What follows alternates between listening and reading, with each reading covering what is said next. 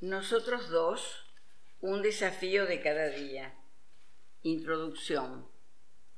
Después de muchos años de trabajo e investigación, decidí retomar mi primer libro, ¿Quién soy yo sin mi pareja?, para analizar los vínculos de las parejas, los conflictos y sus razones. El trabajo que vengo realizando con los talleres de encuentro con nuestro niño interior me permite afirmar que el impacto de nuestro niño interior herido es fundamental en nuestra vida de adultos.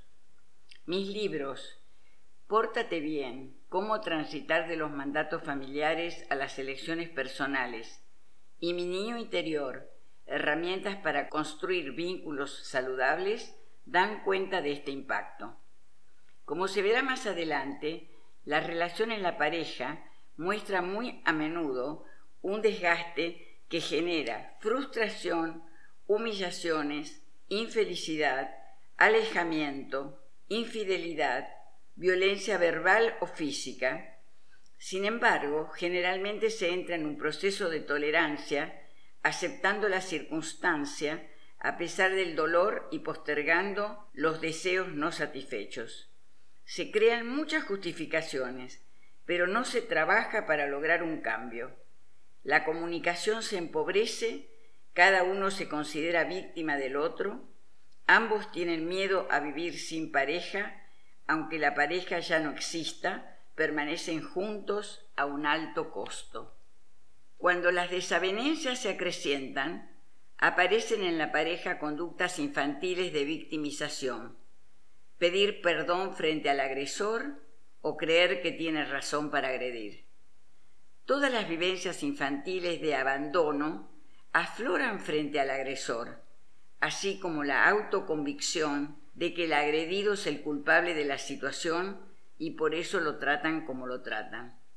Surgen preguntas como ¿en qué fallé? ¿Qué debo hacer para que me mire, me toque, me preste atención? Necesito una caricia y nunca me la da. ¿Qué hice yo? Y concluyen afirmando yo soy la mala o el malo, es mi responsabilidad.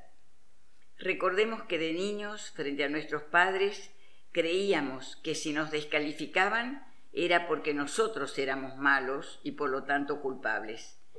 Estas escenas se repiten en la relación de pareja y el sufrimiento se intensifica, pues las heridas de la infancia vuelven a sangrar.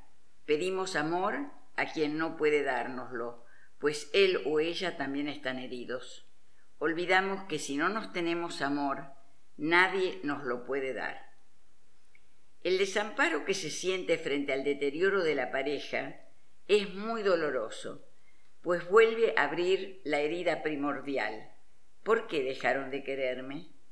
Y si aparece un tercero o tercera, nos preguntamos aumentando el dolor, ¿qué tiene el otro que no tengo yo? Decimos, me siento sola, solo, en un mundo desconocido para mí. También me impactan esos jóvenes confundidos entre la ilusión de formar una pareja y el miedo al fracaso, ellos deben entender que la lucha que emprenden para fortalecer el vínculo requiere buscar en la historia de cada uno, para analizar qué les está pasando y descubrir que las demandas que hacen al otro no son más que sus propias falencias que traen de la infancia y que una vez que las descubren y pueden verbalizarlas, toman conciencia de que lo que desean es amor, caricias, que los tomen en cuenta, buena comunicación, tolerancia, todo lo que deseaban y no obtuvieron de niños y hoy lo exigen a su pareja. El mayor objetivo en mi tarea profesional es la prevención a través de la concientización en los individuos de su historia personal y cómo ésta influye en su calidad de vida. Descubrir qué quiero y quién soy nos ayudará a darnos cuenta de la repetición de conductas de la infancia. Si el desamor lleva al desgaste del vínculo, la ruptura va llegando poco a poco. Todos vamos sintiendo el alejamiento y el deterioro de la relación. Este proceso va destruyendo nuestra autoestima. La confusión y las dudas se hacen presentes. Nos decimos, Más vale malo conocido que bueno por conocer. O nos preguntamos, ¿tantos años juntos esperando que cambie? ¿Debo perder las esperanzas? ¿Serán así todas las relaciones? ¿Quién me va a mirar ahora? ¿Qué voy a hacer con mi vida sin él o ella? Lo importante es saber que es posible sanar estas heridas, que no nos merecemos todo este dolor, que cuando fuimos niños dependíamos de nuestros mayores, pero hoy somos responsables de la calidad de nuestra vida, que estamos preparados para enfrentar los retos emocionales que se nos presentan y esto nos lleva a nuevos desafíos y nuevos vínculos. Pero debemos pensar y entender que el divorcio o la separación no es la solución. Es necesario sanar nuestras heridas de la infancia. De lo contrario, volveremos a repetir el mismo tipo de vínculo con otra pareja. En el proceso de deterioro de la relación o después de la decisión de separación, es fundamental la valoración de nosotros mismos, mantener una alta autoestima, creer en lo que pensamos, decimos y sentimos, no vivir la crisis o la ruptura como un fracaso personal. No lo merezco, no consigo que me quiera, le soy indiferente. ¿De qué vale estar al lado de alguien para rogarle amor y recibir indiferencia, desprecio y a menudo agresión? Las voces no amorosas o nuestro crítico interior son crueles y nos ponen a prueba. No vas a encontrar otra pareja. ¿Quién te va a elegir? Cargas con hijos, a nadie le vas a interesar. Toda una vida perdida.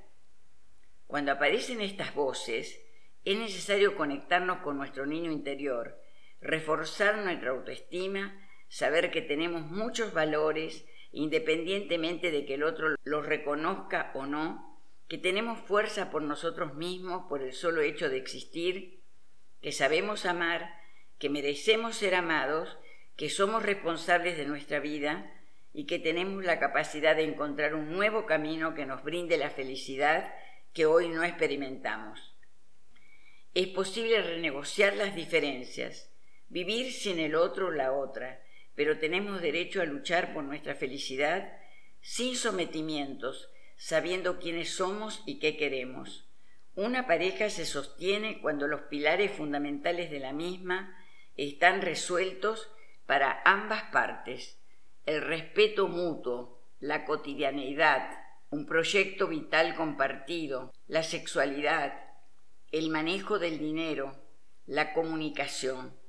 Estas son áreas imprescindibles para poder hablar de un vínculo tan significativo como la pareja. Sin embargo, debemos preguntarnos por qué razón tantos siguen viviendo juntos sin haber resuelto estos puntos. ¿Se habrán cuestionado alguna vez si hay otro modo de vivir? Mi agradecimiento a todos estos hombres y mujeres que sin conocerse acudieron a los grupos de reflexión. Todos ellos me ayudaron a escribir este libro. Gracias por la confianza depositada.